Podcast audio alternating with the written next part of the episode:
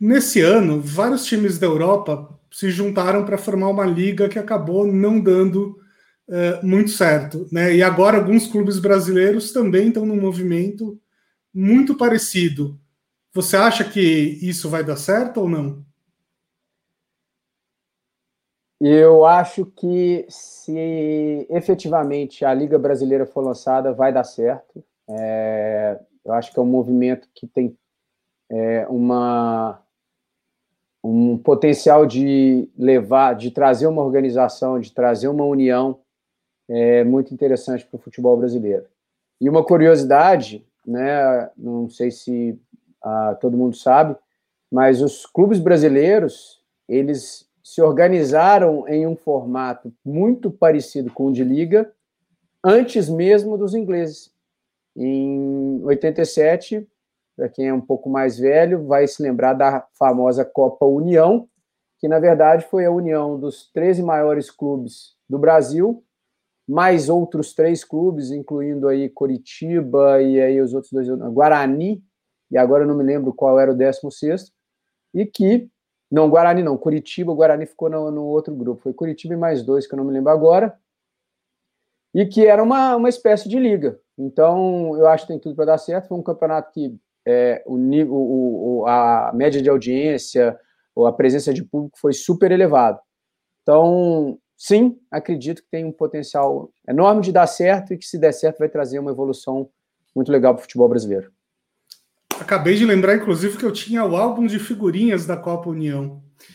Bem-vindos ao Story Talks Café, seu podcast semanal sobre comunicação e negócios, onde eu e o meu sócio Paulo Ferreira sempre convidamos alguém incrível para bater papo com a gente. Paulo, quem é essa pessoa aqui de hoje? Nosso convidado de hoje é graduado em Publicidade e Jornalismo pela Federal de Minas Gerais e mestre em Administração Esportiva pela University of Sheffield. Com mais de 15 anos de experiência em inovação e marketing esportivo, sempre uniu o esporte ao digital em suas iniciativas, seja como Head of Sports do Twitter do Brasil, liderando operações de marketing da Strava no país, ou com sua consultoria Ativo Esporte, que já atendeu clientes como Coca-Cola e Facebook, entre outros. Ele hoje é o head de inovação do grupo SBF, controlador das lojas Centauro, da rede NWB e operador da Nike no Brasil. Com vocês, Guilherme Guimarães.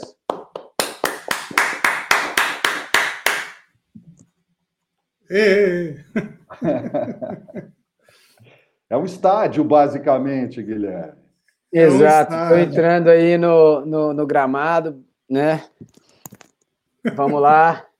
O professor já me deu as orientações e, se Deus quiser, a gente vai dar felicidade, dar alegria para essa torcida. É, gente, vocês que estão me ouvindo aí, antes de tudo eu preciso contar uma história, tá? O, o Guilherme foi meu sócio num, num, passado mais ou menos recente até. Então eu estou me sentindo aqui tipo naquelas festas, sabe? Que você vai com o atual e encontra sua ex e tal. Então é mais ou menos assim que eu me sinto na noite de hoje. Mas, Mas nosso relacionamento... dizer que ele terminou numa boa, então Exato. O ex está falando com o atual Poxa, que homem de sorte você é. Ele é um grande, um grande rapaz e tal. gente fina, né? Gente, gente fina, fina, gente, gente fina. faz as coisas com elegância, com, com honestidade, Exato. com clareza. Isso é uma e, maravilha. E, e, aí eu queria abrir a, a, esse programa contando uma história dessa época de sociedade, né?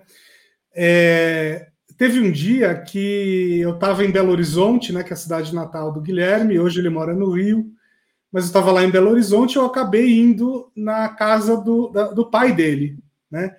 E aí eu cheguei lá, não sei se você lembra disso, Guilherme, mas eu cheguei lá na casa do seu pai, e óbvio que me ofereceram um pão de queijo, né? Que é o que se faz em Belo Horizonte. E, e o seu pai estava vidrado vendo esportes na TV, e ele estava zapeando entre vários canais de esportes e tal. E eu olhei e falei assim: porra, Guilherme, já assim, consegui entender de onde você veio. Né? Entendi qual é a sua ligação com esse tema. E, inclusive, esse foi um dos motivos pelos quais depois eu acabei saindo da sociedade, né? Porque um dia eu acordei e percebi que, embora eu goste muito do, do tema de esportes, gosto de assistir esportes, eu não tenho esse tesão que você tem. E acho que o Guilherme acabou de, de cair aqui. Mas eu vou contando a história e, e depois ele volta. Ele volta, provavelmente, sim. É. é e eu percebi que assim eu, eu não tinha esse mesmo tesão, né? Por esportes. Eu, eu tinha tesão por, sei lá, por outras coisas, né? Por outros uh, assuntos. E aí eu queria começar te perguntando, é, Guilherme, tirando o seu pai, né? É, que obviamente deve ter tido uma influência enorme. Você, como é que começou essa sua paixão pelo marketing esportivo e pelos esportes em geral? Cara, é, a paixão por, por esporte, é, acho que vem da minha família. Assim, meu, não só meu pai, minha mãe também sempre acreditou que o esporte ele fazia parte da educação, não era só uma, uma, uma atividade de lazer, uma atividade de, de é, é, é, lúdica, né? Tanto é que era engraçado, assim, é, todos os meus colegas de, de time, de basquete, de futebol de salão, que foi os que eu joguei de maneira um pouco mais séria, é, quando eles perdiam média, a mãe falava: você não vai treinar hoje. E lá em casa nunca aconteceu. Tá certo que, assim, eu perdi média no colégio muito poucas vezes até. É, mas tá, assim, minha mãe nunca sempre falou, não, não é perdeu média, não é que o esporte seja uma atividade lúdica, é um compromisso que por acaso você gosta, mas sempre foi assim muito parte assim. Então, e, e, a, e além disso, eu acho que isso tem uma, uma coisa também que eu, eu o Bruno me conhece bem, ele sabe, né? Assim, eu sou um cara, eu sou muito imperativo, eu sou imperativo, né? Assim, é, eu sou elétrico e tal. Eu acho que minha mãe, para aguentar a vida ao meu lado, ela me botava em todos os esportes que você pode imaginar para eu praticar atividade física, para eu chegar em casa cansado e, e dar descanso para ela. Então, eu acho que tinha um pouco isso também. É, mas, assim, brincadeiras à parte, eu acho que, cara, é de família, assim, né? E não só meu pai, minha mãe, mas, assim, é, meus primos, meus tios, todo mundo sempre muito, muito ligado ao esporte, né? E, é, e aí, quando o, o marketing esportivo, na verdade, ele veio já mais velho, né? Eu já na faculdade, eu já na universidade estudando engenharia. Um dia eu falei, cara, eu preciso trazer o esporte no meu dia a dia. Né? E aí eu falei, o que, que eu vou fazer, né? Vou, vou, vou fazer educação física, vou é, jornalismo, e, e aí eu tinha um, um irmão de um amigo meu, que é amigo meu também, né? Na época ele era dois, três anos. Ele é dois, era, era não, é dois, três anos mais velho, mas na época isso era uma diferença. E ele falava de marketing esportivo já ali em 97, 8. Falei, opa, legal isso, porque é um negócio que mescla duas coisas que eu gosto muito, criatividade, essa coisa de, de, de, né, de, de pensar né, e ser muito comunicativo, e o esporte. Né? Então, foi assim, eu acho que, que surgiu. E depois, cara, é, eu virou quase uma obsessão, assim, eu sou com uma espécie de mundo temático nesse sentido, né? Então, é, acho que foi assim, cara, foi uma coisa muito natural na minha, na minha família, assim. É, o esporte é, faz parte do, da discussão, do ambiente familiar, desde o, desde o começo, assim. Gostei, e todo mundo é muito. galo? Todo mundo é galo ou tem algum cruzeirense na sua família? Cara, é, isso, isso é essa, essa parte é, é, hilária, assim, é muito engraçada, porque, na verdade, é, assim, do lado do meu pai, o meu avô é cruzeirense. Olha. Só que a minha avó é, cara, talvez a mais fanática da família. Tanto é que uma, teve uma época que minha avó teve um, um, problema de saúde, o médico proibiu ela de escutar jogo do Atlético. E, e assim, a gente levava a sério, porque, pô, a velhinha lá e tal. E, e tinha umas histórias, cara, engraçadas, assim. É, Belo Horizonte, a gente, eu almoço, como, é, é, assim, né, aquela coisa de família mineira, a, a, a, o, o, o, estereótipo, né, que a gente tem do mineiro, ele é, ele é bem realista, cara, ele é bem realista mesmo. Mineiro frequenta casa de vó, de vô e, e fica. Então eu almoçava na casa da minha avó durante a semana e tal. Então eu ia passear com ela, assim, tipo, na hora do almoço, banho de sol dela e tal, cara, a gente cruzava com alguém com camisa do Cruzeiro, ela falava, camisa horrorosa, na cara da pessoa, assim, sabe? E às vezes uns caras grandes, eu falo assim, vó do céu, você vai me ver morrer aqui, vó, tal. Então, assim, é... e aí foi engraçado, porque o meu tio, por parte de pai mais velho, é cruzeirense, e o resto da família inteira é atleticano. E do lado da minha mãe, o meu avô também era atleticano fanático. E aí é engraçado porque é época do rádio e tal, né? Que não, não tinha TV a cabo e tal, eram cinco canais na televisão. E minha avó conta que eu tinha o mesmo trejeito do meu avô, por parte de mãe, de ouvir o rádio encostado no braço da poltrona, com o braço no braço da poltrona e, o ouvido apoiado no rádio. Então eu tinha esse mesmo trejeito do meu avô. Então, assim, cara, essa coisa do Atlético é, é, muito forte também, assim. E é um vínculo que eu tenho com meu pai até hoje. Então, todas as vezes no final do jogo do Galo, meu pai me liga, a gente comenta o jogo, fala e tal, não sei o quê. E ontem à noite aconteceu isso e tudo mais. Então, a gente tem essa essa conexão muito forte, sim. É, e a família inteira, cara, a família inteira, inteira, inteira, inteira. Só lembrando que esse programa provavelmente vai ao ar uh, não no dia que ele está sendo gravado. Ah, então, ah, então é, é terça-feira. Então, enfim, alguns dias atrás você falou com seu pai por causa do jogo do Galo. É, foi do dia, para situar as pessoas, foi no dia do jogo Atlético e Boca Juniors pela, pela Libertadores. Muito bom. Você sabe que, diferente da maioria dos, das famílias eh, no Brasil, né, eh, a, a minha casa não é uma casa muito voltada ao futebol. Só o meu filho mais novo, o Enzo, que é um, um palmeirense que berra e que está assistindo absolutamente tudo. O resto da família assiste de vez em quando, mas não tem essa ligação tão forte com o futebol. Agora, eu gostei muito da, daquilo que você contou sobre o fato de que o esporte não era colateral na sua juventude. E os meus filhos eh, têm exatamente esta mesma colocação. O mais novo jogou basquete, inclusive profissionalmente, durante um tempo. O mais velho é se envolveu. Sim, se envolveu. Eu joguei com... basquete 14 anos. Bacana, bacana. Ele jogou durante uns dois anos aqui na, nas categorias para a idade dele. E, e, o mais velho praticou até hoje, acho que umas, umas 10 variedades diferentes de artes marciais é Legal. absolutamente essencial na formação de quem eles são.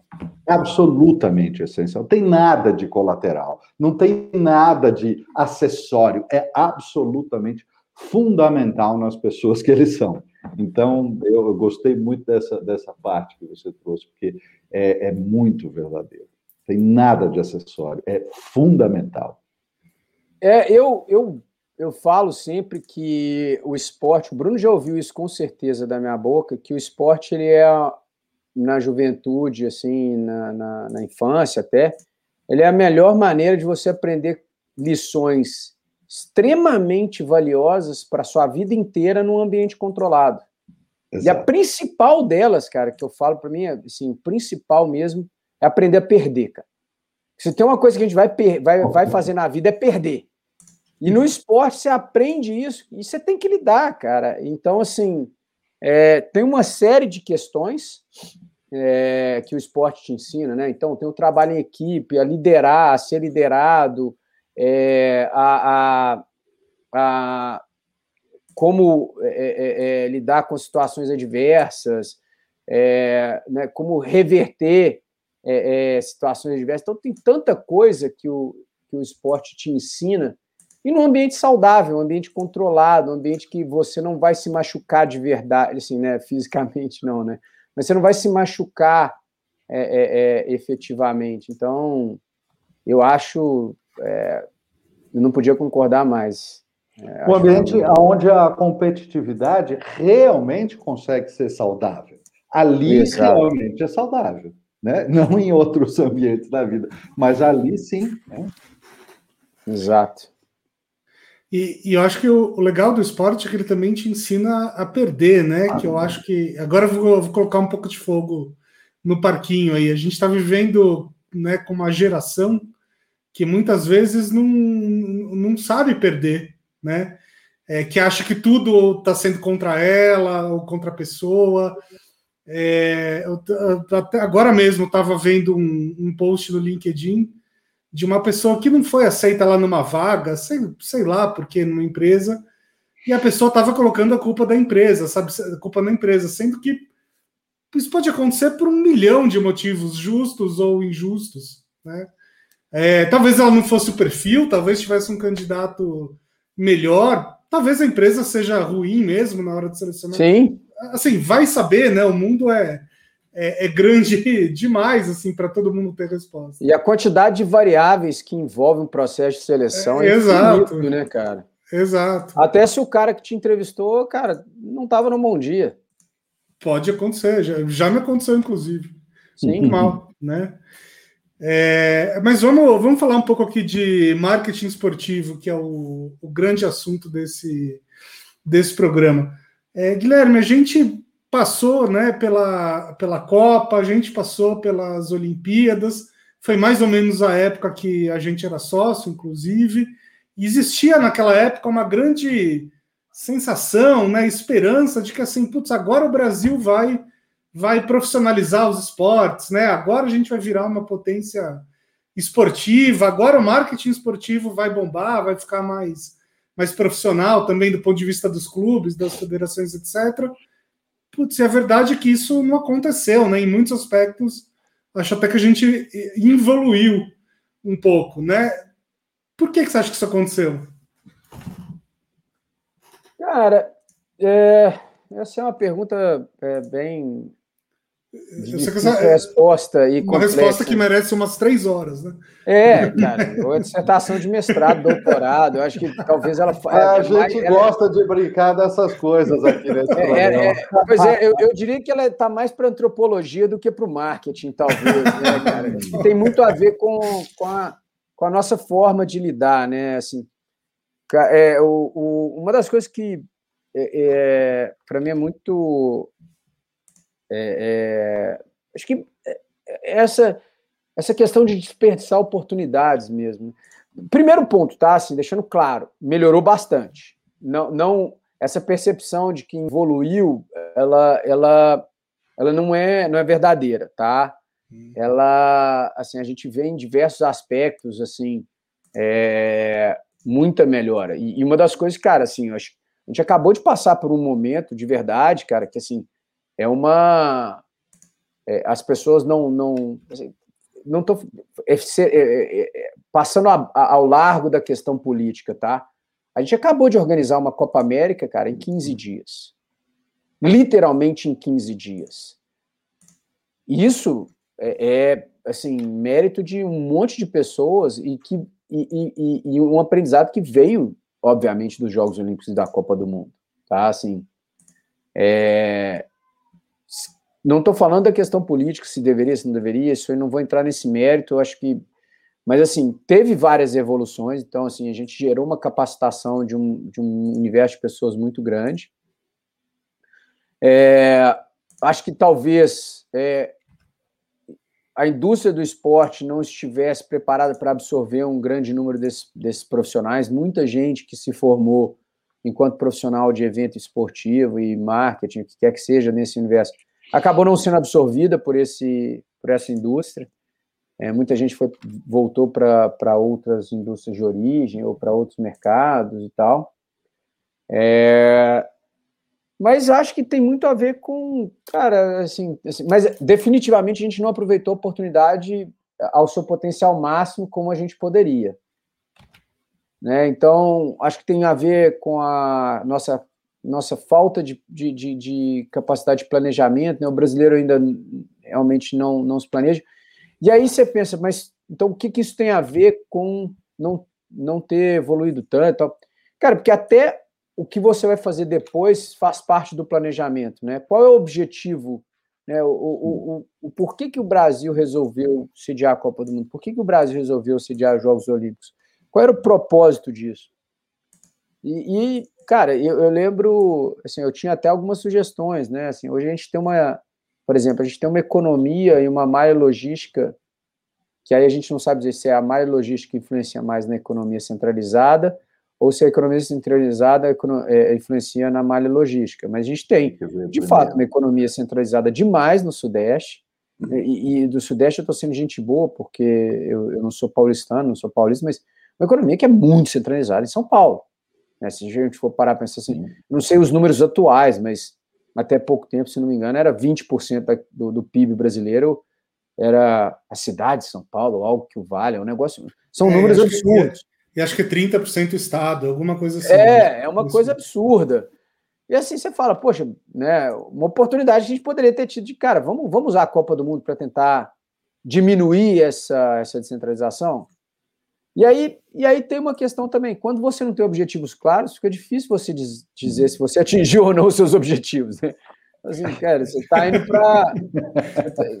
vamos, vamos falar como, como nós mesmos, né? A gente fala assim, beleza, eu quero viajar para Tanzânia. Tá, qual é o seu objetivo? Viajar para Tanzânia. Ah, sei lá, eu quero ir para Tanzânia. Você volta da Tanzânia e fala, e aí, como é que foi? Foi. E que seja, eu estou indo para relaxar. Você voltou relaxado? Voltei, então ótimo, foi perfeito. Voltei relaxado. Então, assim, então, quando você não tem objetivos, e isso a gente falava muito, né, Bruno, quando a gente estava falando sobre marketing esportivo e tal. Você não tem objetivo, claro, cara, como é que você vai mensurar o resultado do, da é. sua ação? Né? Então, acho ah, que eu adorei. Isso, sabe? Então, foi uma, de novo, né, foi uma resposta extremamente longa, mas acho que tem muito a ver com a nossa com as nossas características de desperdiçar oportunidades muito pela nossa falta de capacidade, não falta de capacidade, pelo nosso falta, no, a nossa falta de dedicação ao planejamento. Guilherme, eu, eu adorei esta, esta colocação que você fez aí, porque ela ecoa uma frase que eu não, não participo de uma reunião de início de projeto sem, em algum momento, jogar uma pergunta que as pessoas, às vezes, num primeiro momento, elas estranham, mas quando elas começam a responder, elas entendem por que, que aquela pergunta está lá. Independente de outras coisas, eu sempre faço a pergunta: escuta, o que você quer que aconteça? Se você não me responder isso, eu nem começo. O que você quer que aconteça? Porque, cara, se você não sabe o que você quer que aconteça, como é que você vai saber se você chegou lá? Exatamente isso. E isso é, é muito que, louco. Tem aquela expressão em inglês, né? What success what success looks like, né? O que é o sucesso para você? Que é o que você está falando. O que você quer que aconteça? Né? Se der tudo certo, aonde você vai chegar? Exato, é. exato, exato. Senão não dá para medir nada, né? não tem como. É isso. Por falar em, em língua inglesa, é, conta pra gente a história dessa camiseta que está aí no, no, atrás de você. Para quem estiver só escutando a gente, tá? O Guilherme tem uma camiseta atrás dele que é uh, uma camiseta vermelha e preta, é, meio quadriculada, assim, com quatro grandes é, quadrados. Né? Se alguém for no, na internet, se, ou, ou, se tiver algum flamenguista, é muito parecido. Lançou um tempo atrás, que era remontava a uma camisa antiga. É, é uma camisa, é a camisa do do Sheffield Football Club, Sheffield FC. Imaginei que era do Sheffield, sim. E esse é o time mais antigo é, do mundo. É o prim... Ele se autoproclama o primeiro clube do mundo, eu não sei dizer, mas eu acho que é mesmo o primeiro clube do mundo. É da cidade de Chefe, da cidade onde eu morei, onde eu fiz o meu mestrado, né, como vocês disseram. E eu ganhei, é uma camisa é, é, retrô deles, e eu ganhei essa camisa do dono do time. É, eu, eu, eu colaboro com eles lá, eu ajudo de algumas formas. E, e curiosamente, eles estão foram desafiados, ou eles desafiaram o Ibis para um amistoso, né? Então vamos ver se a gente faz isso acontecer, inclusive. O Ibis jogou contra eles mesmo? A gente está tentando fazer com que isso aconteça. Ah, ah tá, entendi. Vai jogar. É, é, é legal, é. legal. O Ibis, e... que é uma, um caso sensacional de marketing, né, cara? Ah, Vamos sem combinar. dúvida, sem dúvida. Para quem não sabe, o Ibis é, o, é, considerado o pior clube do mundo, né? Pior time do mundo, pior time pior futebol time do, do mundo. mundo. É, é. Porque eles tiveram uma sequência de derrotas, né? De assim, mais de ano, não foi isso? É, eles, eles ficaram, sei lá, não sei quanto tempo sem ganhar um jogo. Esse é um time pernambucano, é um time de Recife. É. O difícil é continuar existindo, né? Depois disso. Pois é. Aliás, o, o Ibis podia, podia uh, ser um episódio daquele daquela série do Netflix sobre derrotas, sabe? Não, não é, agora eu não lembro qual o nome da série, mas a Netflix tem uma série sobre derrotas, derrotas é, esportivas, é, que conta várias histórias. Então tem uma história de um time inglês que estava lutando para subir divisão. Ah, história... do, é, o time inglês é o Southampton. Acho que é, acho que é. Mas aí tem uma história de um cara que era uma promessa do golfe que não se realizou. Ah, sim, sim, sim, sim. Agora que tem, falou... tem uma história de um cara do de, de uma menina patinadora que, que era negra e, portanto, ela nunca ganhava os campeonatos, tinha um componente de, de racismo, mas enfim, aí eles vão perguntando, né? Eles vão investigar, tipo, né, o que acontece quando as pessoas perdem. Uhum. Né? Então, o Ibis podia facilmente ser um, um, episódio dali. Ah, com certeza, com né? certeza. Né? E, e, continuar existindo e relevante, assim, né? De certa forma, né? É, a gente está falando do Ibis aqui, né? Isso é, isso pois é. Relevância, pois é. é relevância. A gente está falando do Ibis e não está falando do Corinthians, por exemplo. Quer dizer, então o Ibis é mais relevante que o Corinthians.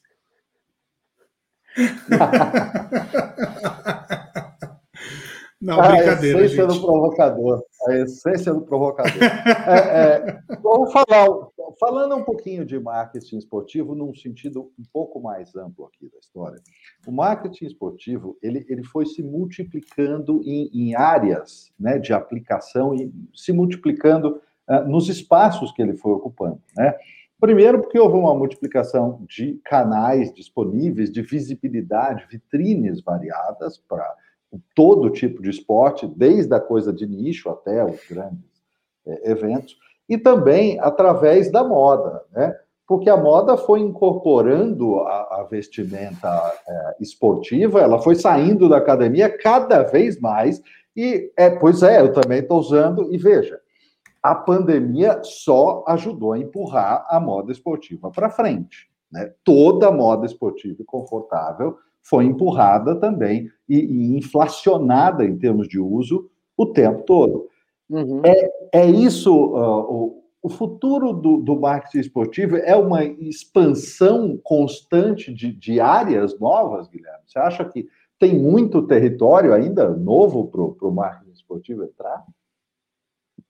Cara, não, acho que é, é, eu, eu nunca tinha pensado dessa forma, mas eu acho que o esporte faz parte da vida das pessoas, né? Acho que é, né, contando aquela a parte de contar a história, né? Acho que tem uma coisa que eu sempre gosto de, de falar. Eu, eu falo quatro línguas, né? Três além do, do, do português.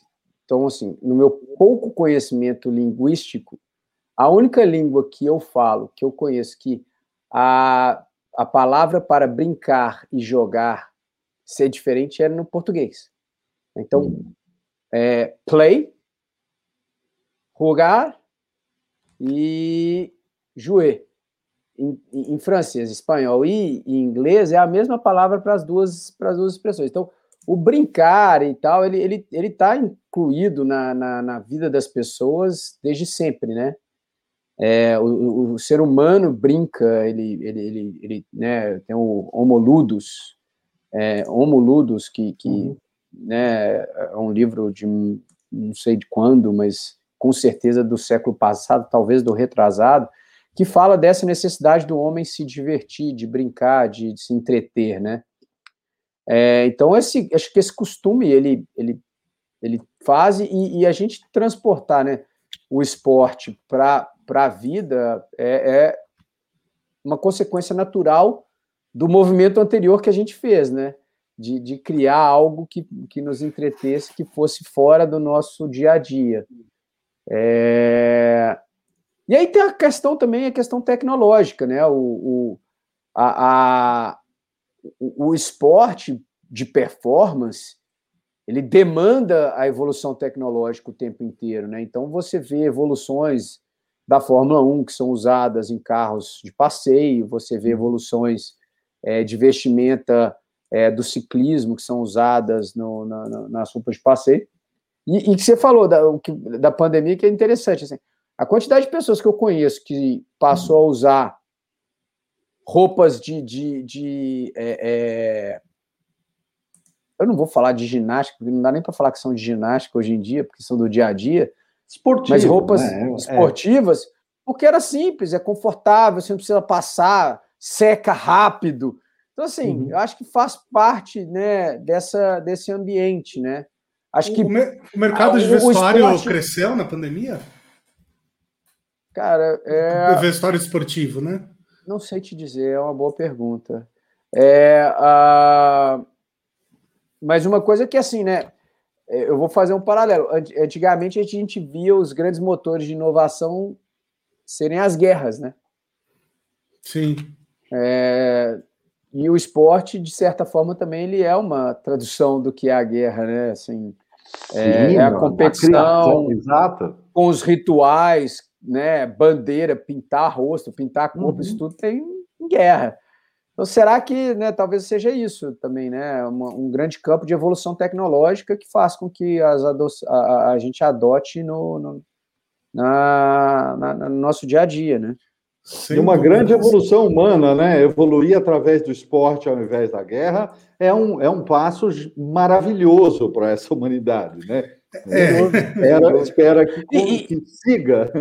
É, e existem até assim, teorias que falam, é, teorias não, tem, tem estudos é, sobre a performance, a evolução da performance do esportista, que mostram que grande parte da evolução, na verdade, ela não é uma evolução do humano, mas é uma evolução do equipamento. É, então existem algumas, algumas, alguns estudos que mostram, tentam demonstrar como é, como seria a evolução da performance sem a evolução do equipamento, né? Então, e é bem interessante isso. Tem é, um, é, na, tem um, no automobilismo, um por exemplo, isso é pura verdade. Não, cara, né? não, não, precisa ir no automobilismo. Nós estamos começando as Olimpíadas agora. O atletismo é muito assim, o ciclismo é muito assim. Né? A pista é mais rápida, a sapatilha é mais rápida, a piscina é mais rápida. Né? O, o, o, acho que tem uma, uma evolução que teve que ser revista, que eram os grandes, os maiôs tecnológicos, começaram a ver os recordes serem pulverizados. É, então, isso tudo foi, foi né, tem um impacto claro na, na, na performance. Eu acho que isso é um pouco é o campo fértil para a evolução tecnológica que vem para o nosso dia a dia, né? Sem dúvida. Hoje, é. assim, vamos, vamos parar para pensar, né? Hoje um, um casaco super fino, super leve, ele nos aquece de uma maneira que a gente precisava de coisas super pesadas no, no passado. Isso tem, obviamente, tem a ver também com, com a evolução tecnológica e tem a ver com, com a evolução do esporte, né? É, os, os montanhistas, as pessoas que fazem as expedições, eles não podem ficar levando muito peso para não não se cansarem tanto, né? Só para complementar uma informação aqui, o Homo ludens é, é de 1938. É, então é, é, é escrito por um historiador holandês, o Johan Huizinga. É, eu, Huizinga eu lembrava o nome, mas eu não lembrava da data.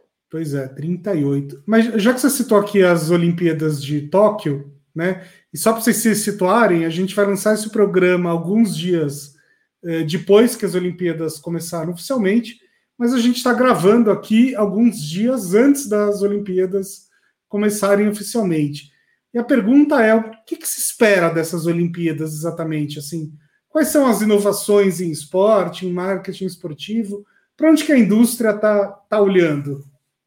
Cara, eu acho que vai ser, até, até por conta da pandemia, a gente vai começar a ver o uso da tecnologia para trazer o fã para mais próximo. A gente vai ver muita tecnologia nesse sentido, de engajamento do torcedor, de engajamento do fã, é, transmissões eventualmente mais imersivas, né, tecnologias que tragam esse tipo de, de oportunidade, uma vez que a gente não vai poder estar tá lá, né?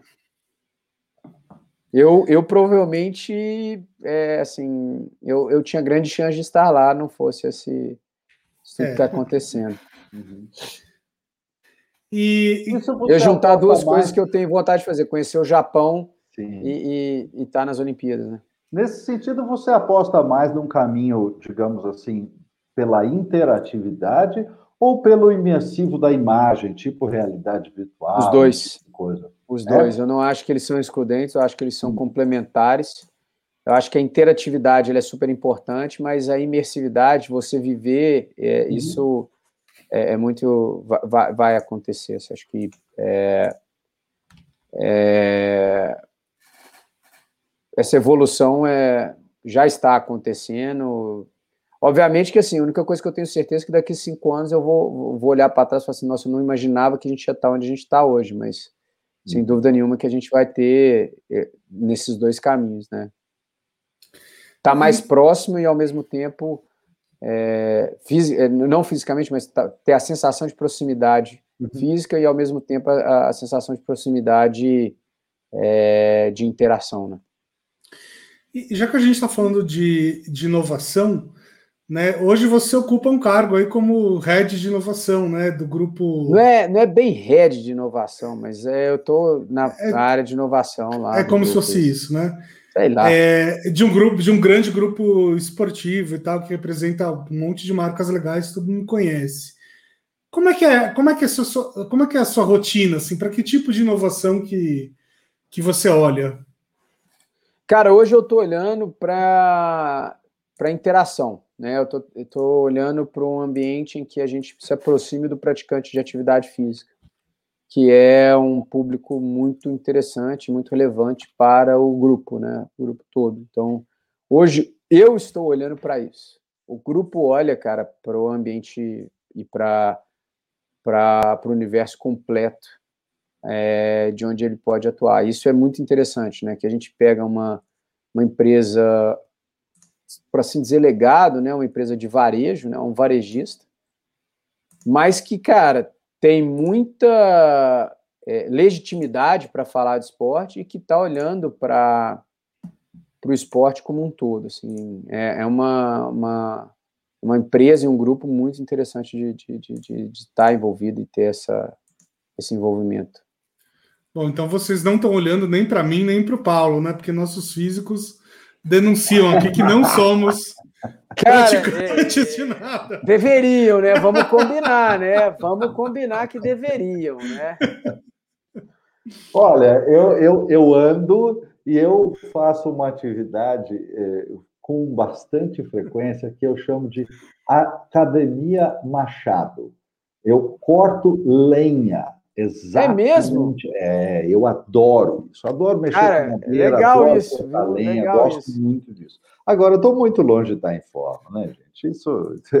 Você sabe que o, o americano ele transforma tudo em competição, né? Nos Estados Unidos tem competição de cortar lenha. Tem, tem. É uma coisa muito louca. É uma coisa muito louca. E assim, não se faz ideia do esforço envolvido nesta brincadeira. A coisa não é, não é leve.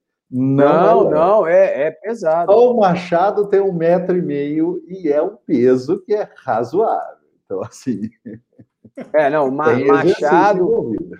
Não, e, e, e, a quantidade de força que é necessária, é, e, e, não só força técnica também, né, cara? É, é, é, é pesado. Jeito, jeito. Porque para você dar um mau jeito nas costas brincando disso, ó, é fácil.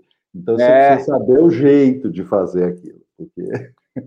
Mas é, eu adoro, eu gosto muito. Gosto é muito mesmo? Interessante. Adoro, adoro. Cara, cê, então, assim, é, não é verdade o que o Bruno falou, porque vocês devem ter notado que eu não falei praticante de esporte. Hum, eu falei de física. atividade física. Oh. Perfeito, muito bom. Gostei demais dessa distinção que você fez, porque esporte é uma coisa que não, assim, está tá presente, mas não é uma, uma paixão para mim, não é uma coisa que eu sou muito ligado nisso. Agora, estas atividades, aí sim, é, e são atividades físicas. E cê, mas você sabe que assim, né? É, o, é, as pesquisas hoje, pelo menos do Ministério do Esporte, elas deixam a, a definição de atividade física e o conceito e, e, a definição de esporte por conta do entrevistado, né? Hum. Se ele diz que ele pratica atividade física ou esporte, é um, é um conceito dele. Se ah. você acha que a, a, a, cortar a lenha pode. O americano considera um esporte, que é uma tá. competição. O esporte é, assim, os conceitos, assim, então, mas basicamente é Tudo que você com, faça uma competição de maneira organizada, com regramentos e tal, blá blá blá. Tal. É, que envolvam performance e tudo. Uhum. É, então, assim, é, de certa forma é também. Então, então, Paulo, se, se, se amanhã você entrar numa Centauro e tiver lá uma área específica para cortar lenha, você já sabe de onde vem o esportivo. Machado é, uma, uma, uma, camisa xadrez, uma camisa xadrez dry fit. Legal. Sensacional. Mas eu vou falar que eu gosto muito, porque, inclusive, assim, obviamente, meus filhos que têm 17 e 22, eles dão 15 voltas em torno de mim em qualquer atividade esportiva. Mas a hora que eles pegam o machado, aí a conversa é diferente. Porque tem que saber fazer, né? É outra brincadeira. É. Técnica, isso chama-se é, técnica. É, exatamente. exatamente. e, e, Guilherme, ainda, ainda na área da inovação, é, e amarrando uhum. uma coisa que o Paulo já falou aqui, né, sobre o esporte entrando em outras áreas e tal, e sendo um, um, um, um tipo de canal para inovação humana mesmo. É, conta um pouco para a gente sobre essa, essa nova iniciativa que você está envolvida aí com NFTs. Aliás, explica o que é NFT também antes para quem está ouvindo, porque acho que nem todo mundo sabe, né? Mas como é que é isso de juntar esporte com NFT? Cara, é assim, né? Eu, eu sou sócio fundador e, e investidor de uma empresa de que traz o blockchain, traz a, a a, o mundo de NFTs para dentro do entretenimento do esporte. Cara, a, é, é, a, a Fora acredita no que a tecnologia pode trabalhar exatamente num dos pontos que a gente estava tocando agora, que é melhorar a experiência do torcedor, melhorar a experiência do fã. Né? E ele, ele pode ser um fim por si só, né? um objeto de coleção, um objeto de, de, de colecionismo, mas ele a gente acredita nele muito como ferramenta. O NFT, né, a, a, a, a sigla, ela, ela quer dizer Non-Fungible Token, né, que é o token não fungível, que é basicamente algo que é único, que não pode ser substituído por outro igual. Uhum. Então, é, se você está falando de um, né, vou jogar aqui um controle remoto de uma televisão, ele não é um, ele não é não fungível. Se você pega um outro controle remoto, ele tem as mesmas funções, ele faz as mesmas coisas. É, mas a minha aliança, ela é um token não fungível. A minha aliança, ela tem gravado ali e tal.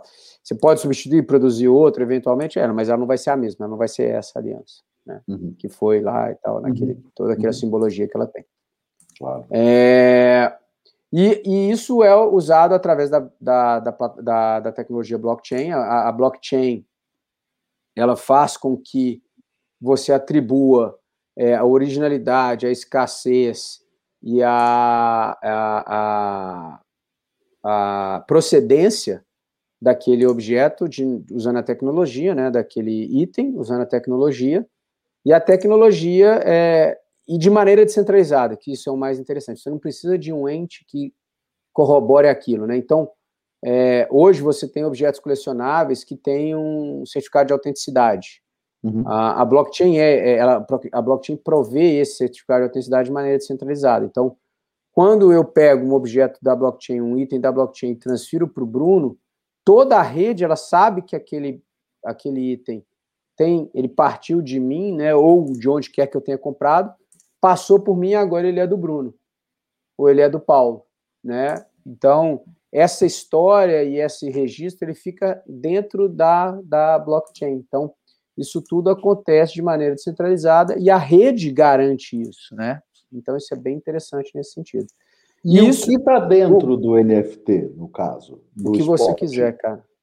O que Não, você digo, quiser. nessa aplicação. Um vídeo, um, ah, vídeo, ah, um tá. áudio, hum. é, uma imagem, apenas um registro que garanta que a, a, a originalidade e a autenticidade daquele item, hum. é, um ingresso, é, um objeto 3D, é, um pôster de campeão, a assinatura de um, de, um, de um atleta, a assinatura de um ídolo, tudo isso é um pode estar dentro de um NFT. Tudo isso separadamente ou tudo isso junto num NFT único? Uau! Tudo isso junto. Cara, que bacana essa ideia. Uau! Entendi. É. Acho que vocês, você são, tá vocês que são contadores de história, um NFT é uma história, ou ele pode ser parte Sim, de uma história. É, é, né? Então, é. imagine que você tenha né, o, o, o, um, NFT do, do Neymar e um NFT do Gabigol, e os dois juntos formam um, um NFT que é um gol do Neymar passando para o Gabigol. Tá. Né? Ou você tem um NFT que é uma camisa e um NFT que é um autógrafo, e os dois juntos são uma camisa autografada. É. Eu, eu vi hoje uma, uma história muito louca de um pessoal que, uh, que teria queimou queimado. a obra do Picasso. Pois é, queimou uma obra do Picasso só para transformar ela em NFT. Então a obra física não existe mais porque foi queimada, mas existe o NFT, o único que você pode comprar.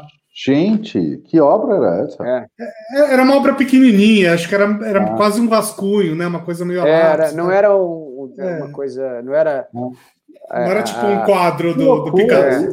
Mas, mas enfim, era algo do Picasso, né? Que não deveria ser, ser destruído, eu acho. Polêmico isso, né? Porque é. assim, sei lá, eu poderia doar para um museu. É, mas se você for, se você para né? pensar, né, teve, teve história lá do, do Banksy também, que destruiu uma obra dele mesmo num leilão, e, Sim. e o, o vídeo virou, o vídeo da obra sendo destruída também virou um NFT. É, e a verdade é que é o seguinte, né? Assim, o grande, o grande ponto é que assim, é, o que atribui valor, na verdade, não é não é a, algo que dê lastro, é a percepção, né? É, a gente for parar para pensar, é, o próprio dinheiro, né? Antigamente você tinha o dinheiro tinha que ser lastreado em depósitos de ouro no Banco Central, blá blá blá. blá. Isso não existe mais, né? não tem mais essa história. É, e, e o, o, o, valor atribuído ao dinheiro ele está muito mais na percepção do que no, no, no dinheiro em si. É, eu estava falando, cara, é, eu fiquei durante a pandemia é, oito meses sem pegar uma nota de dinheiro. E você fala, cara, mas o dinheiro deixou de existir? Não. Mas fisicamente, sim. Mas a minha percepção de valor mudou? Não sei. É porque não é necessária, né? Então, né? A moeda é, exatamente, não é necessária. Então, exatamente. Então, por que. É, hum. Então, e aí você fala, ah, então a criptomoeda, o criptoativo, ele, ele é menos relevante porque ele não tem o, a, a questão física? Não sei. Assim, acho que cada um atribui. É, e aí é uma questão de atribuição de valor, não é uma questão uhum. de. E, e percepção, obviamente. Né? Então, uhum. é, e isso está muito relacionado é, é, à forma como o ser humano interage. Né? Então, assim, o que é a especulação? A especulação é você, atribu é, é, é, você usar de, uma, de um momento em que um valor a uma coisa é atribuído diferente do que alguém acredita que deveria ser o real. Né? Então, você. Então, o, a, a, quando a gente começa a conjecturar sobre isso, é, é, muito louco, porque a gente começa a falar de psicologia, de, de, né, de uma série de questões que você não tenha, talvez, um, uma questão lógica, tão lógica e tão é, racional quanto a gente acha que é, né? É. Então, é, é, muito louco isso, cara, é muito louco. E, e talvez é... tenha uma questão geracional também, né? Assim, Sem dúvida nenhuma. Nós somos uma geração que ainda valoriza muito o físico, mas físico. meu filho que vai nascer aí daqui a pouco provavelmente não vai ter esse, esse mesmo apego.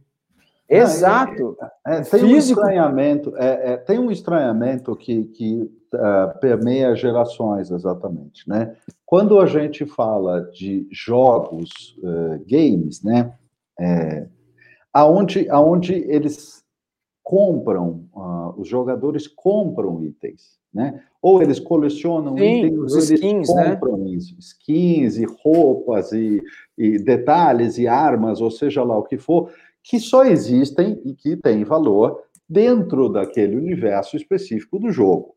Agora, é, se aquele universo específico do jogo tem um grande valor para a atividade que ele exerce, aquilo que ele curte, é, bom, então tem valor para ele. Eu tomei uma lição fantástica sobre isso do, do meu filho há uns dias atrás, quando eu disse exatamente para ele, mas para que exatamente você precisa comprar uma coisa assim, assado?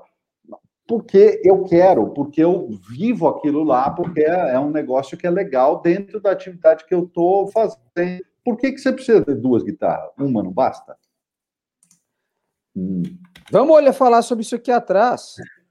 Essa camisa. Quem não Sim. gosta de futebol olha para isso e fala assim: qual o valor disso? Isso é um pedaço de pano. Eu, a, a, minha esposa brinca que eu, eu tenho, sei lá, eu devo ter, eu nem sei quantos, eu não sou colecionador, mas eu tenho uma cacetada de camisas do Atlético. Ah. E sempre que lança uma nova, eu quero comprar e tal. Cara, qual é o valor disso para alguém que não é atleticano? Nenhum. Nenhum. Qual é o valor disso para mim? Imenso, enorme, absurdo. Eu não deixo de desfazer de nenhuma delas. A única pessoa que pode se fazer dela sou eu, que, e normalmente é quando eu viajo eu encontro alguém que eu falo, esse aqui merece ser catequizado. E aí eu entrego uma camisa do Atlético para catequizá-lo. Então, assim, a percepção de valor, ela é, ela é ao mesmo tempo né, é, é, coletiva, mas muito individual também. Né? E cada um é, é tem um, a gente, né, é, é, o, o, o, grupo de coisas para o qual você dá valor ela é a sua, é quase como a sua identidade, é a sua. É, como é que chama isso aqui? Impressão digital. Impress, é a sua impressão digital. É Verdade. única. O grupo de coisas Verdade. que eu dou valor é único. Eu dou valor ao galo, eu dou valor ao rock and roll, eu dou valor ao meu filho, eu dou valor à cerveja, eu dou valor à minha esposa. Cara, quem mais dá valor a esse mesmo conjunto de coisas igualzinho? Ninguém.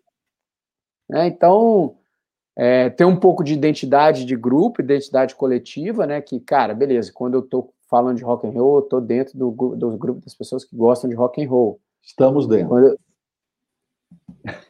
quando eu tô no. no para quem está ouvindo, a gente acabou de trocar aqui o símbolo do, do heavy metal aqui, tá, gente? Exato. Né, quando eu tô falando de galo, eu tô provavelmente interagindo com pessoas que são fãs de sertanejo, axé, funk, o cara, mas que naquele momento se identificam comigo por aquela paixão do, do, do galo, né? Então, okay. quando e assim, cara, é mas ao mesmo tempo, quando junta tudo, acho que eu devo ser o único nesse aspecto, né? Então, é, vai, é, vai, criando um pote único, né? A mistura é única na história. É isso, legal, exato. Legal. É, então. E, e, a, e, a, e, essa percepção é única. E o Bruno falou um negócio muito bom, muito, muito pertinente, é geracional pra caramba também, cara. É, a gente dá valor a coisas que antigamente não se davam e, e que no, e futuramente não, serão, não será dado, né? É. Agora, me diz uma coisa: o que seria um. Pensando aí no seu conjunto de coisas que você valoriza e tal que seria um NFT que você olharia para ele e falaria assim: putz, eu gostaria de colocar meu dinheiro nisso? Pode cara, ser NFT do Galo, pode ser de outro esporte, do que cara, você quiser. um NFT que eu gostaria de ter é um, um NFT que fosse é, Shine on Your Crazy Diamond. Uau. Mas separado por faixas, em que eu pudesse ouvir só a guitarra que eu pudesse ouvir só é, o teclado, só o baixo, só a bateria, isolado, e que depois eu tivesse a oportunidade, só o vocal, e que depois eu tivesse a oportunidade de ouvir tudo junto de novo. Então, esse é o momento em que você está na festa com a sua atual e sua ex, e aí elas começam a conversar e você fica de fora na conversa. Exatamente. Porque a sua atual Chaes tem algo em comum também. Ai, é, não, porque eu, é porque eu acho o Pink Floyd chato pra cacete. Vocês porque amam Pink China no Crazy Diamond é uma das maiores obras-primas do Pink Floyd. E, e você acabou de perder nem... pontos com a atual Iaes nesse momento. Claro, e nem todo mundo sabe né, que a guitarra do Dave Gilmour é basicamente a, a linha fundamental que conduz o universo. Né? Exatamente. Não sabem, algumas não sabem. Mas é isso. É, essa, essa seria, esse seria um dos meus, dos meus NFTs, cara. E eu, no esporte, você tem algum? Cara, sem dúvida nenhuma, a defesa do Vitor contra, contra o Tijuana na, na, na, nas quartas de final da Libertadores de 2013. O, o jogo do Quando... Raja Casablanca, não, né? Que, ai, que engraçadinho, né? Nossa. Pronto, agora boiei. Tá vendo? Caralho, retiro o que eu disse. Paulo, retiro o que eu disse, que eu falei que ele era, era uma boa pessoa. Ele é um. Estragou? Estragou? A hora do. Ele é um. E um pi! E vai pra pi, pi, pi, pi, pi, pi. Não, o jogo do, do Raja Casablanca é quando o, o, Atlético Mineiro foi disputar o Mundial e perdeu pro, pro time de Marrocos lá. Não chegou nem Eu na tava final. lá, by the way, né? Eu sei, é verdade, né? É verdade. Eu estava lá. Como não poderia é. deixar de ser. Mas a e, gente já e... percebeu que o Bruno é um cara de mau gosto agora que eu tô vendo. Então tem algum problema com você e comigo, Paulo. Ele não gosta de Pink Floyd, não gosta do Galo. Ele gostar da gente não é um bom sinal. E, e vem cá, que, é... quem está se interessando por NFT esportivo? Vocês estão falando com grandes marcas? Vocês estão falando com, com varejo? Como é que como é que está esse mercado? Cara, é uma coisa do, do, do, do mercado de NFTs e blockchain que eu acho que é, a única certeza que a gente tem é que a gente, o que ele é hoje é, não necessariamente é o que ele vai ser no futuro. É, é, um, é um processo que está no início e a gente vai ver muita evolução. Cara, e se interessando, todo mundo está se interessando. Acho que está todo mundo prestando atenção e vendo onde isso vai dar, querendo saber e ter um, um pezinho ali para entender. Né? Então, acho que é normal isso. Eu vi Toda que nova um... tecnologia tem um pouco disso. Ah, sim. Eu vi outro dia que um tinha um escritor lançando um livro em NFT também, uma notícia que ia nesse caminho, assim. Achei, achei super interessante, né? Você ser dono da, daquela obra única e tal. Sim, sim, sim. É, bem, bem interessante. É, é, é mas isso é um pedaço do que dá para fazer, né? Isso é só um começo, né, cara? Então sim. eu vejo, eu vejo muito potencial. E, e por falar em, em, novas tecnologias, você fez sua, sua tese de mestrado nisso, não fez? Em, em como é que era? Em, naquele clube que era gerenciado.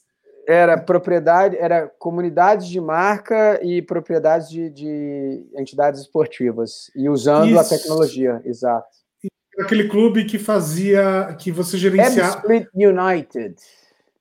Conta esse caso aí pra gente, eu acho que é um caso é, muito legal. Na verdade, foi um, um, um clube de futebol, é, também bem pequeno, da, da Inglaterra, que foi comprado por internautas. Cada um dava 35 libras e eles juntaram 30 mil e viramos donos do, do clube. Né? E, e aí a ideia é que todas as decisões, ou grande parte das decisões, passassem por nós. E é... Mas como foi? E, e aí, cara. Oi? Deu certo? Como é que foi essa experiência? Cara, não deu muito certo. Não, não, não acho que o modelo se provou errado. Acho que, como era um clube muito pequeno, as decisões realmente relevantes era muito difícil da gente tomar. Então, como é que você vai definir uma escalação de um time que você não vê treinar, que você não sabe quem é o goleiro, quem é o lateral esquerdo, quem é, então fica muito difícil você ajudar. Mas tudo era feito por votação?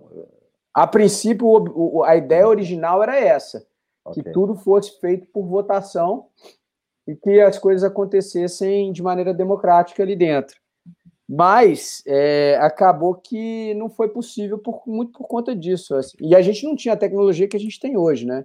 De transmitir um treino por celular e, e boa. Hoje, antigamente, é, isso é na época da, da internet, no, do telefone ainda. A internet de escada. Primeiro, era primeiro, não, não era nessa época, não, mas era primeiro, acho que era 2G, geração 2 de telefone. Foi ali é... por volta de 2006, eu acho, né? Que foi quando 2007, 2008. 2007, é. 2008. Eu entreguei minha dissertação no final de 2008. E, mas e aí, devolveram dinheiro? O clube foi revendido? Não, porque não era, não era um investimento, né? É, e, e, aí foi uma, era até uma questão um pouco controversa. Eu, eu discordei um pouco do modelo. É, era uma questão mais parecida com de sócio associado, como é o modelo hum. brasileiro, do que é, de proprietário, né?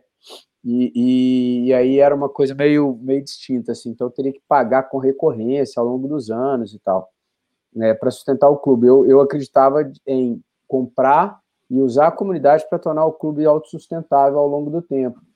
E, mas eu não estava na gestão e tal, eu não era dono do My Football Club, que era o nome da iniciativa. Eles é, tentaram isso... fazer uma no Brasil também, que chama Meu Clube de Futebol, e que não foi para frente. É, isso é interessante para um clube pequeno, né? Porque é, quanto mais gente investe, mais torcedor o clube passa a ter, né? Cara, sem dúvida. É, esse clube é um clube minúsculo. E ele foi ter uma competição no, no Reino Unido que chama é, FA Trophy. Tem a FA Cup e tem a FA Trophy. A FA Cup é para todos os times da, das quatro primeiras divisões. Seria a tipo FA... a Copa do Brasil, né? Não, não, peraí, desculpa. A FA Cup é para todos os times. Todos os times na Inglaterra. A League Cup, que é a Copa da Liga, é para todos os times das quatro primeiras divisões, que são os times profissionais. E a FA Trophy é para todos os times não profissionais. E a FA Trophy, a final, é jogada em Wembley. E esse time, por coincidência, foi para a final nesse, nesse ano. Ganhou até. Eles levaram Olha. quase, eles levaram mais de 20 mil pessoas ao Wembley. Normalmente, na final da FA Trophy, eles abrem só o anel mais, mais baixo de Wembley. Por causa do, do Ebbsfleet United, eles tiveram que abrir mais anéis. É, então, assim, sim, concordo com você. É, eu acreditava muito mais no modelo de é, exploração comercial do clube que não foi o adotado. É... E, e, mas eu acho, cara, que existem modalidades esportivas que são muito propícias a um modelo mais ou menos assim, sabe? O beisebol, por exemplo. O beisebol é um, modelo, é um esporte em que a estatística é muito importante. Uhum. É, e estatística você não precisa efetivamente ver acontecendo as coisas, você pode acompanhar mais ou menos, né? É, e, e, e beisebol tem estatística para tudo, cara, tudo que vocês podem imaginar. Até assim, o ângulo que a bolinha sai do, do taco do rebatedor. Obviamente que nas ligas menores, né, as ligas menos importantes, você não tem isso tudo. Mas eu acho que poderia ser sim. Eu acho que é um modelo que poderia ser interessante. É. Porque eu engasguei aqui. Não, tranquilo. Hum. É, o Bruno tá tomando água para é, se engasgou, se engasgou fortemente aí. Não, pois é, pois é, Passou. pois é. é o, o, Gui, você também uh, você também passou aí por várias redes sociais, né, trabalhando em esportes, no Twitter, no, no Facebook. É, no, é... Facebook é, no Facebook eu era eu era consultor e depois teve o Strava, né? E o Strava também, que é um aplicativo de corrida, né? É um, aplica é um, um, aplicativo de monitoramento de atividade física e uma rede social de pessoas que praticam atividade física. Tem lenhador lá no Strava ou não? Cara, acho que não. O lenhador não tem, não. não. É porque ele monitora várias atividades, mas cortar a lenha não tá lá, não. Boa. É... Como é, como é que tem sido esse. É, isso passou pelo Dasni também, né? Que era tipo. The Zone. The como é que chama? The Zone. The Zone? Ah, é. achava que era Dasn. É o D-A-Z-N, né? Que é. é. tipo Netflix dos esportes, né? Dos esportes ao vivo, exatamente. Dos esportes ao vivo. Como é que como é, como é que as redes sociais, né? Enfim, essas empresas de tecnologia têm olhado para esse mundo uh, para esse mundo dos esportes. A gente viu aí algumas experiências, né, do Facebook, por exemplo, transmitindo alguns jogos ao vivo, né? Acho que isso aconteceu no Atlético Paranaense, se eu não me engano. É, enfim, você acha que você acha que as pessoas vão passar a consumir mais esportes fora da TV aberta mesmo? Cara, fora da TV aberta, acho que sem dúvida, cara. A TV aberta é muito limitada, né, cara? Se você for olhar, é, a grade é limitada, é linear e tal. É, então, acho que sim, acho que é, é natural que isso aconteça. É, lá fora isso já tá, já, já é realidade, né? Então você já vê aí é, iniciativas pesadas nesse sentido. A Amazon transmite a Premier League na Inglaterra durante o mês de dezembro, boa parte do mês de dezembro. É, o Dazon mesmo tem a, o campeonato italiano na Itália, o campeonato japonês no Japão, o campeonato de beisebol do Japão no Japão é, o campeonato alemão na Alemanha, a Champions League na Alemanha. É, então, assim, cara, é uma realidade, assim. O que aconteceu no Brasil foi que a pandemia deu uma, uma, uma, uma mexida, uma complicada no mercado, né? Assim, acho que as coisas ficaram um pouco complexas, mas acho que é inevitável que isso aconteça. A, a Dazon acabou saindo do Brasil, né? Oficialmente, ou, ou não? Não, não, não. Hoje a Dazon transmite a Série C do Campeonato Brasileiro no Brasil. Ah, é? É, e o NBB também. O NBB também. Olha só que legal. Vou, vou assinar um dia de, de curioso, assim, tenho, tenho muita curiosidade. Tem, tem uma coisa que é muito legal nessa descentralização, né? Porque uh, antigamente você não tinha opção para nada. Era aquilo ali, uh, aquele jogo, aquela coisa que estava sendo transmitida, enfim, não tinha mais nada.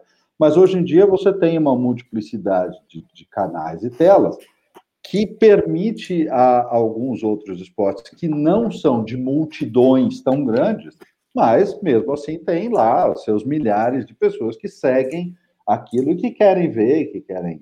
Então traz um, um outro um outro perfil para isso, né? Muda muito uh, como isso funciona em rede social em relação à televisão.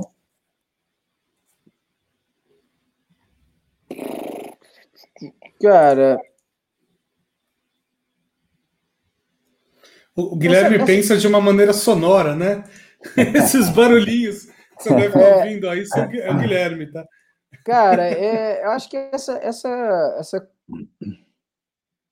conexão, ela, ela, a gente viu muita coisa acontecer nesse sentido, né? A, a, a televisão usar as redes sociais como ferramenta de interatividade, é, um canal de, de né? conexão. Né? É, um canal de conexão, né? O, o, é, é, assim, antigamente era restrito ao telefone, né? Eu, eu, eu, eu, eu, lembro, acho que a gente vai lembrar aqui, não diga alô, diga alô Cristina, né? Que era o auge da interação na década de no, no início da década de 90 era isso, né?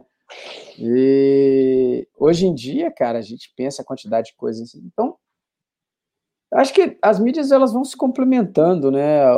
A gente ouve falar sempre, né? O, ah, o, o, o, o rádio vai matar o jornal, a televisão vai matar o rádio, a, a TV a cabo vai matar a TV aberta, o streaming vai matar a televisão cara, a gente vai vendo que as coisas vão evoluindo e vão, cada um vai se, se tornando e ocupando um lugar ali é, é mais ou menos é, é próprio, né? E, e, e, eu acho que vão se reinventando, né? O próprio podcast, de certa forma, é uma reinvenção do que era do, do, do, do, do áudio, né? A mídia, uhum. a mídia de, de é, a mídia falada, a mídia de, de som. É, eu, eu, eu não sei, eu acho que acho que é isso, é um pouco isso, essa complementaridade, né? É muito mais então, jogo, né? É muito mais jogo essa, esse trabalho complementar do que, do que esse pensamento substitutivo, porque na verdade o rádio continua tendo o lugar dele e o podcast eh, eh ocupando um outro espaço, vindo para outra coisa, chegando para uma outra audiência. O rádio encontrou uh, coisas que ele pode fornecer ao podcast E então Exato. Tem, todo, tem toda uma troca aí que é muito legal, realidade. É, é, e, e, cara, é, e vai se complementando, e vai se somando. E a verdade é que assim, o que a gente tem que fazer hoje é tomar cuidado com a quantidade de coisa que tem, né? Com a quantidade uhum. de informação e opção que a gente tem.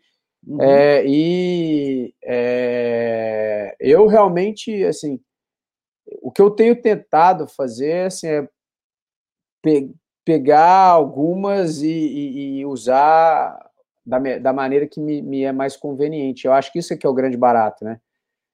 É, e, e, por exemplo, eu adoro correr, praticar atividade física ouvindo podcast. Tá. É, me ajuda bastante. E às vezes são momentos interessantes, eu ouvir coisas mais reflexivas e tal, porque você está ali sozinho uhum. e tal, né? Então, acho bem, bem interessante nesse sentido. É, é, então, eu, eu, eu acho uma. Acho que é isso que você falou, é a, a, a complementaridade, né? E como uma ajuda a, a, construção do todo, né? Sim, sim, exatamente.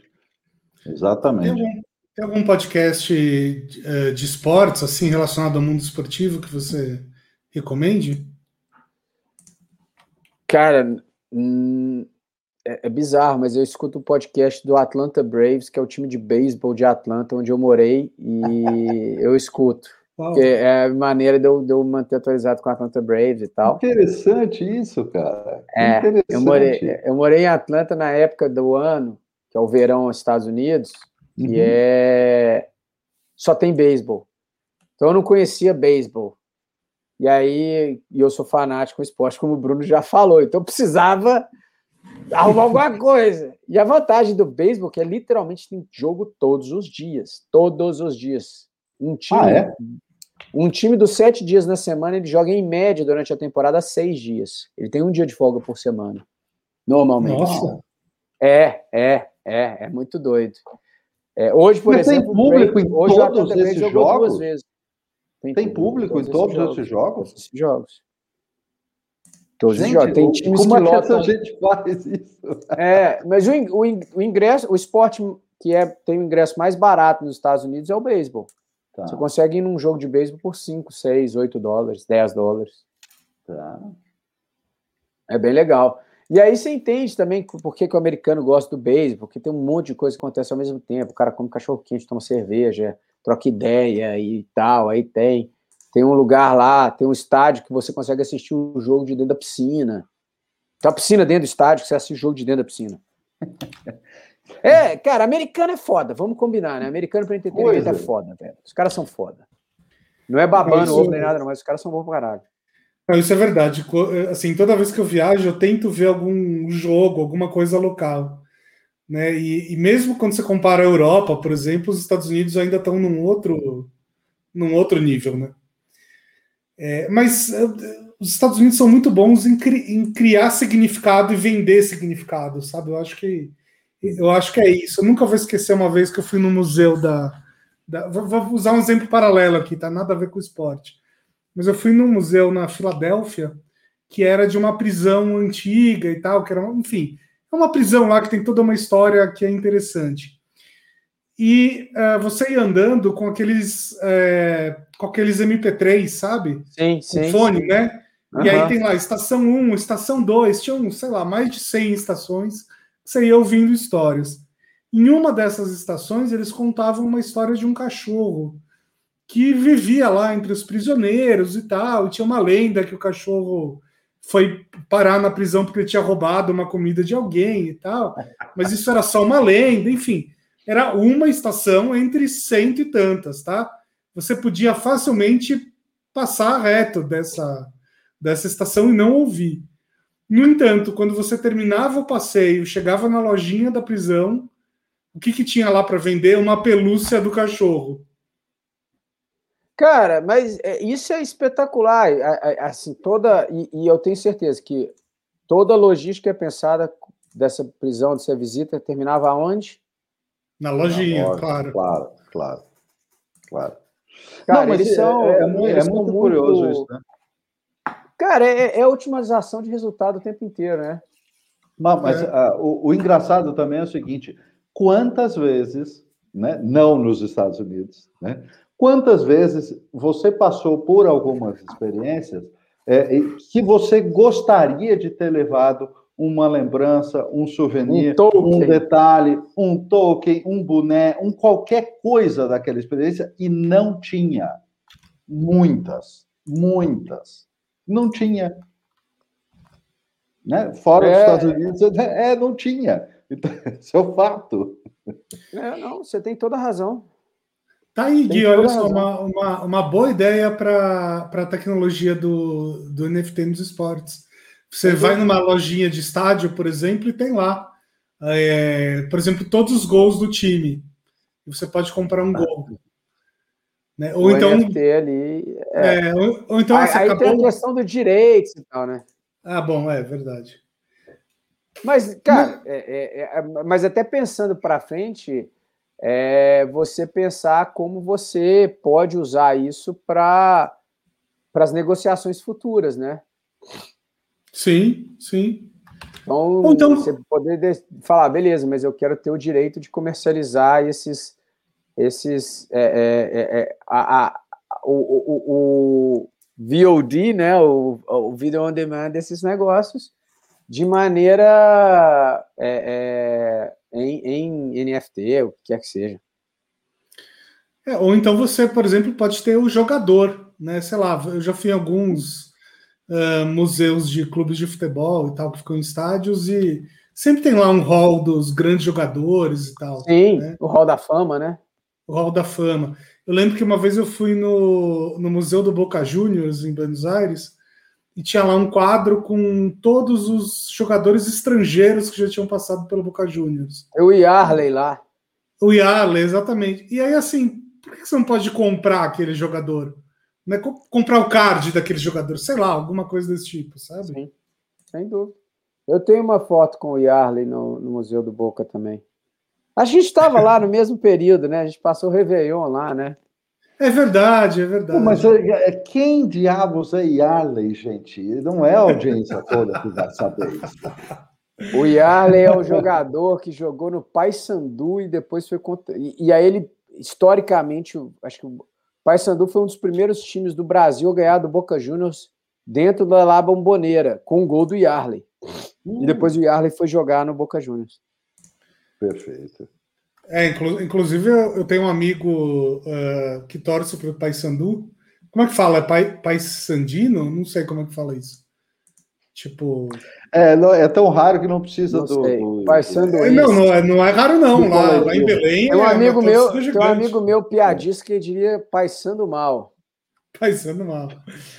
Mas ele, ele diz que a vitória do, do Paysandu lá no, na Bomboneira, nas, na Libertadores, é, para ele é um dos maiores títulos da história do clube. Os caras tratam como um título mesmo. É, mas é, foi, o Paysandu, se não me engano, cara, se não for o primeiro, acho que, sei lá, foi o primeiro desde o Santos de Pelé, tem umas histórias, é, é muito louco, assim, é pesado. Ué, ontem, é, ontem, né, o Atlético foi o primeiro time brasileiro a eliminar o Boca Juniors numa disputa de pênalti. É mesmo? Que é louco, o Boca nunca tinha perdido para um brasileiro em disputa de pênalti, até ontem. Uau! É. É, é, é, é loucura, cara. Ah, então, pela tradição, o Boca Juniors vai comprar agora o goleiro do, do Galo, é isso? É. bom, bom, bom ponto. Bom ponto, bom ponto, é. é. aliás, é, a NBA, o final da NBA foi ontem também, né? A final da NBA foi ontem. Ontem em relação à gravação do programa, tá? Não a quando na terça-feira. Foi terça-feira, dia 20 de julho. 20 de julho, isso. Pois é. E assim, faz muito tempo que eu não acompanho a NBA. Eu acompanhava ali na época do, do Jordan, do Magic Johnson, tá? que foi uma época meio de ouro, né? O que está acontecendo com a NBA nesse momento? Cara, a NBA tá, não tá numa época de menos, menos dourada, não, cara. Eles, a NBA é uma, é uma liga que sabe muito bem trabalhar a marca, que sabe trabalhar a internacionalização. A diferença hoje é que você tem muito mais jogadores estrangeiros dentro da NBA e eles são muito relevantes. Então, por exemplo, o, jogador que foi campeão ontem é, e foi o MVP e é um dos melhores jogadores da atualidade, é um grego. Um grego uhum. gigante é, e que é um jogador é, muito, muito, muito, muito bom. E, e acabou era... de para quem é, gosta de storytelling, acabou de ser lançado o Space Jam número 2 com o LeBron James como como como protagonista. E aí vem a parte de jabá. E, e aí a, a Centauro está vendendo os produtos do Space Jam. Ah, é? Você tem o uniforme do time de basquete do filme sendo vendido na loja física e é isso é isso que eu estava falando. Quantas experiências que você passou e que depois não tinha o item para você você comprar. É óbvio que as crianças querem é óbvio que as pessoas vão curtir imensamente comprar a camisa do time do Space Jam. Mas é, é muito óbvio.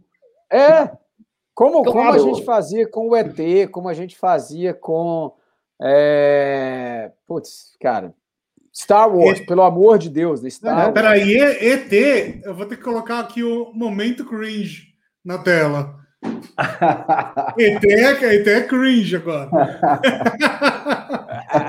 Aqueles assim, né? Só para momento mais cringe ainda. O que é cringe?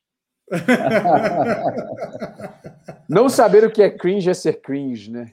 Mas, mas é, de verdade, assim, é, poxa, é, é, muito mais rápido, hoje é muito mais é, interessante isso, e a coisa está lá, né, como você está dizendo, porque no, no, no, filme original, lá, é, quantos anos atrás? 20 anos atrás, talvez, é, ou mais, né, do, do Space Jam, se tivesse isso, com certeza os itens, as camisetas, a bola, o boné, tudo isso ia vender. Obviamente ia vender. Ah, não. E, e, cara, eu tenho certeza que nos Estados Unidos tinha. Sim, exatamente. É, tinha porque eu, eu, tinha um amigo de colégio que eu lembro dele usando essa camiseta, assim, num, num dia. O, o Space Jam é de 1996. Space Jam é de 90. É, porque foi é a história fantasia, ou ficcional da volta do Michael Jordan para o basquete depois de ter jogado beisebol, né? Uhum. Foi é. exatamente nessa época. Que, aliás, aparece ele, ele participando das filmagens no. Como é que chama naquele documentário Último Arremesso? Né? The Last Dance. É, The Last mas saiu aqui como Último Arremesso. Grande é, documentário. É. Você gostou? É, maravilhoso, maravilhoso. Aquilo é demais. As imagens, o nível de acesso. O que eu acho mais bizarro é como essas imagens ficaram guardadas até hoje, cara. Impressionante. É bizarro, velho. É bizarro. É muito louco, cara. Como é que não se usou isso e, e, e como é que se documentou daquele nível de acesso? Porque os caras estavam do lado dele no, no, vestiário do time. É igual uhum. você tá, cara, do lado do. Deixa eu pensar aqui quem foi campeão da. Do lado do Mbappé no vestiário da final da Copa. Filmando é. o cara assim, né? Colado na, na, na, cara dele. É incrível, é incrível. Agora, é, falando nisso, né? É, eu acho que uma das coisas mais legais das mídias sociais, aí das novas tecnologias, é justamente é, esse acesso aos bastidores, né? Sim. Você não acha que pelo menos o esporte brasileiro ainda trabalha mal isso? Ou pouco? Cara. Ou é... pouco, é. Não, cara, falando a verdade, não. Eu acho que hoje a gente vê muitas iniciativas interessantes. Lógico, assim, a gente ainda não tem nenhum case como, por exemplo, o, o Last Dance. Mas, cara, a gente fez no The Zone, ano passado, a gente fez um, algumas experiências muito legais, cara. Tinha um que chamava é, como é que era? Peraí, peraí. Ah, teve um do Flamengo que foi espetacular, cara, que foi sobre a Libertadores, que tinha, tinha imagem do, do avião do, do time na volta do, do Peru. É, era assim, tinha muita coisa muito legal, cara. É, então, assim, acho que a gente vê muita já coisa acontecendo é, bem interessante, sacou? Chamava sem filtro. Hum. Esse do, não, Flamengo. E, não, tudo bem, de documentários eu, eu, sei que tem vários e tal, mas estou falando das mídias sociais dos clubes mesmo, por exemplo. Cara, não, eu, eu, eu, eu tendo a discordar dessa vez, porque, cara, a gente já vê, por exemplo, os clubes trazendo o, o imagem, trazendo o torcedor para dentro da, da preleção, para dentro da resenha pré-jogo, para dentro da oração antes do jogo né, para dentro do vestiário. É... Nesse aspecto, eu acho que, assim, talvez não seja tão, não esteja tão mainstream, assim, em termos de é, a gente está tendo essa visibilidade, mas, cara, acho que a gente está vendo umas iniciativas bem legais, assim, de é, o clube mostrando como é que é o, o ritual pré-jogo dentro do vestiário e tal. Isso, cara, a gente tem visto umas coisas bem legais. Então, como vocês podem ver, depois que eu deixei de ser sócio do Guilherme, eu fiquei meio desatualizado, desatualizado. Do, do marketing esportivo. ô, ô, ô, Guilherme, uh, os eventos e os esportes, né, esportes que são né, grandes eventos, foram algumas das áreas mais afetadas aí nessa situação toda da pandemia. Gravemente Sim. afetadas, economicamente gravemente afetadas, Sim. eventos e esportes como um todo. A gente está vendo aí toda essa dificuldade na retomada, nessa questão aqui da, da, da Olimpíada, vai, não vai, como é que é, pouca gente, e aí sobe números, toda essa coisa.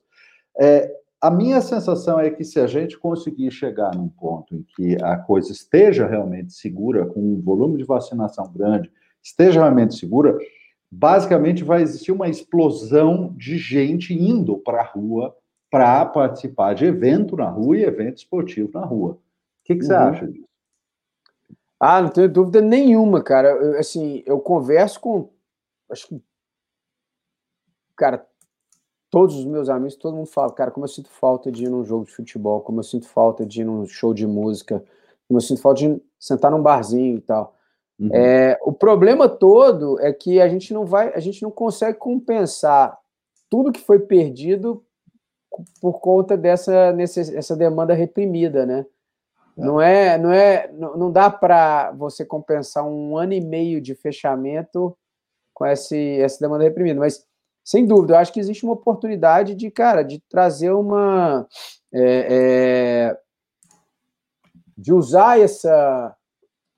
É, é, como, é, como é que foi a palavra que você usou aí? Essa, essa gana de ir. Essa vontade, né? Essa é. explosão de, de, de vontade. Isso, de era rua, explosão, evento, exato. Né? Essa explosão de vontade, cara, e tentar é, é criar algo perene, algo mais hum. duradouro. Acho que existe sim uma oportunidade para isso. E, mas eu não tenho dúvida, cara. Tá todo mundo alucinado para voltar a. Reprimido dessa vontade. É. Mas talvez isso traga também, digamos assim, não, óbvio que tem uma explosão inicial, mas talvez isso traga uma curva longa aí, pros, uma vez que resolvido que as pessoas possam voltar, talvez traga uma curva longa de valorização disso que dure um, dois, três anos. Uh, até porque não foi meia dúzia de dias, foi um é, ano e meio, é, dois. É um bom ponto é um bom ponto e é um ponto a ser pensado e como, e como explorar isso, né? E como usar isso uhum. é, para gerar uma, uma relação de longo prazo. Né? Uhum. Porque por mais que você ouça falar de um monte de gente que sente falta, se a gente voltar, o nível de ocupação dos estádios, por exemplo, do estádio de futebol brasileiro antes da pandemia, não era nem próximo uhum. de de, de 100%, nem, mas nem, nem de hum. longe, mas nem de longe, talvez 50%, se tanto. Então, acho que é, é, é sim uma oportunidade. Tá? Eu falo assim, ó, tá vendo? Quando não tinha, você fala assim, ó, até, até time da segunda, até jogo da segunda divisão eu estava querendo assistir. Chegou hum. a hora. Inclusive, eu vi uma, uma matéria hoje, acho que da BBC, se eu não me engano, que Londres acabou de abrir tudo, né? Assim, abriu reabriu sem restrições. E, e, e, o pessoal tratou isso como tipo um novo dia D, assim, o dia da libertação. né?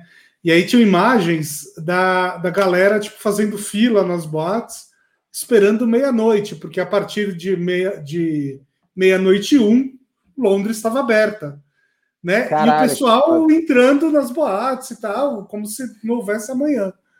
Né, o pessoal fantasiado na rua, bêbado e tal. Mas isso, isso, isso é da característica deles, né? De andar Também. fantasiado e tal. Mas, cara, eu não sei vocês, mas eu, cara, eu não vejo a hora. Eu não aguento mais. Não aguento mais. E, é, e, eu, e, eu, não tenho dúvida que, cara, é, daqui a 10 anos, né, o, o, Bruno, que vai ser papai aí logo menos, é, no seu caso, o filho daqui mais que 10 anos, porque ele vai estar estudando. Cara, os livros de história vão dizer, cara, é, as pessoas passaram um ano e meio dentro de casa, e aí vai ter uma tecnologia super, ultra, mega blaster Rebels, que o pessoal ainda vai falar: caraca, você ficou um ano e meio em casa sem isso, que seria o nosso Netflix, né? Caraca, puta que eu pariu, Boa. Não, como, como a gente olha lá para a gripe espanhola e fala: meu Deus, os caras não tinham internet, né? Como é que eles viviam? Porra, os caras não em casa. nada, velho. Caralho. Exatamente isso. É, modificações, evoluções, Exato. novos, novos é, é, momentos aí. Mas eu acho que é, todas as, as iniciativas que, que, saibam trabalhar este momento do retorno, uh, fazendo uh, ofertas, fazendo propostas para as pessoas que estejam apontadas para um, um, um médio e longo prazo. É, porque as pessoas vão estar muito dispostas a, a considerar isso. Né? Ah, eu, ok, eu estou indo num show aqui, mas eu posso comprar ingressos para os próximos seis meses. Ah, as pessoas vão considerar isso nesse momento. Seriamente, não tenho dúvida. É, só, só, lembrando também, gente, que assim, o vírus não vai deixar de, de circular, né? Acho, acho que vai ser muito difícil. As pessoas vão continuar pegando, só não vão continuar morrendo, né? É, é o que dizem, né? É, e é o grande é. mérito da vacina, né? A vacina diminui é. a possibilidade de, de, sei lá, de mortalidade em 90 e X%, de internação grave em 80 e X%, e mas de, de, contaminação, ela não, não joga para zero, ainda tem uma possibilidade razoável de contaminação. É, mas, mas até aí, quer dizer, muda o cenário. Pô, tá valendo, né? Muda completamente. Tá valendo. Né? Se eu não vou ser internado e não vou morrer, tá bom pra cacete, né? É, não, que, o que eu acho é que ainda é, acho que a nossa geração, uma parte das pessoas ainda vai viver sob, sob, essa, sob o trauma, sabe? Eu ah, acho sim. que tem muita gente que, uma parte expressiva das pessoas ainda vão ter muito medo de sair, mesmo com vacina, mesmo com qualquer coisa, sabe? Cara, eu concordo com vocês, mas espero que essas pessoas saibam lidar, porque assim, o, o grande, acho que o maior impacto da, dessa pandemia, sem dúvida nenhuma, foi no psicológico e na, na cabeça das pessoas, né, cara? Sim, sem dúvida. E, e vai, vai longe a, a modificação uh, da, da, forma que as pessoas olham e, e, valorizam determinadas coisas, e como elas vivem e como elas usam o tempo. Vai longe, por décadas a gente uh, entender o impacto disso ainda. Tem um longo caminho de entender a transformação uh, ocorrida aqui, que estamos ainda na, na, dentro dela. Então, gente, vejam que interessante. Chamamos aqui hoje o Guilherme Guimarães para falar sobre marketing esportivo e falando sobre tecnologia, pandemia, é, antropologia. Olha como psicologia. Esporte, psicologia, né? Olha como o esporte é, pode ser diverso e é realmente transversal a vários é, assuntos humanos. Né? Muito, Eu muito falei legal. Que a prática esportiva é uma metáfora para a vida, né? Uhum. Pois é, pois é. é então, Gui, muito obrigado pela presença. Foi muito legal ter, ter, você aqui com a gente. Que bom que a atual e a E se entenderam aí. Agora vocês podem falar de. Vocês podem falar de Pink Floyd, vocês podem até fazer um projeto juntos, se quiserem. E, e queria pedir para vocês que estão ouvindo, né, para se inscreverem no canal. Se você estiver vendo aqui no YouTube, é, também se inscreva, clica no sininho, faz essas coisas aí, dá o seu like, tá? Enfim, a gente quer aumentar a nossa audiência, a gente quer que o nosso programa chegue a cada vez mais pessoas. Se você tem aquele seu amigo que curte esse assunto, curte marketing esportivo, mande esse programa também para o seu amigo. É, e Gui, deixo aqui um, um momento final para você fazer o seu jabá. Né? É, conta aí como é que as pessoas te acham, como é que as pessoas entram em contato para saber da, da sua empresa, enfim. É, cara, se quiser falar.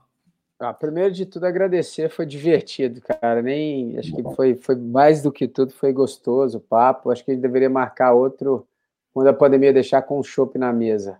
Bom. É... E, cara. Aí, assim, aí você está querendo roubar minha namorada. Chopp na mesa? chopp na mesa tocando. Chopp na mesa tocando Pink Floyd, você já viu, né, velho? Cuidado, Pô, abre o olho, é. abre o olho. Mas é, foi divertido, agradecer, foi pô, legal. A gente já vinha falando de fazer um já há algum tempo, mas a gente encontrou um, um mote aí agora com os Jogos, é, Jogos Olímpicos, que valeu a pena. Cara, é, fazer jabá, é, meu jabá é, é, o jabá do esporte. Assim, quanto mais gente boa vier para a indústria do esporte, trabalhar com marketing esportivo, que é um, uma coisa super motivadora, é legal. Grupo SBF está aí né, crescendo e trazendo gente boa e nova. É, eu, como fundador e investidor da Block4, também estou de olho nessas novas tecnologias e sempre de olho na, na, no que as pessoas estão fazendo. Sou, o Bruno conhece bem, sabe que eu sou uma pessoa que interessa, interessada em gente, né? Eu adoro conversar, trocar ideia e conhecer.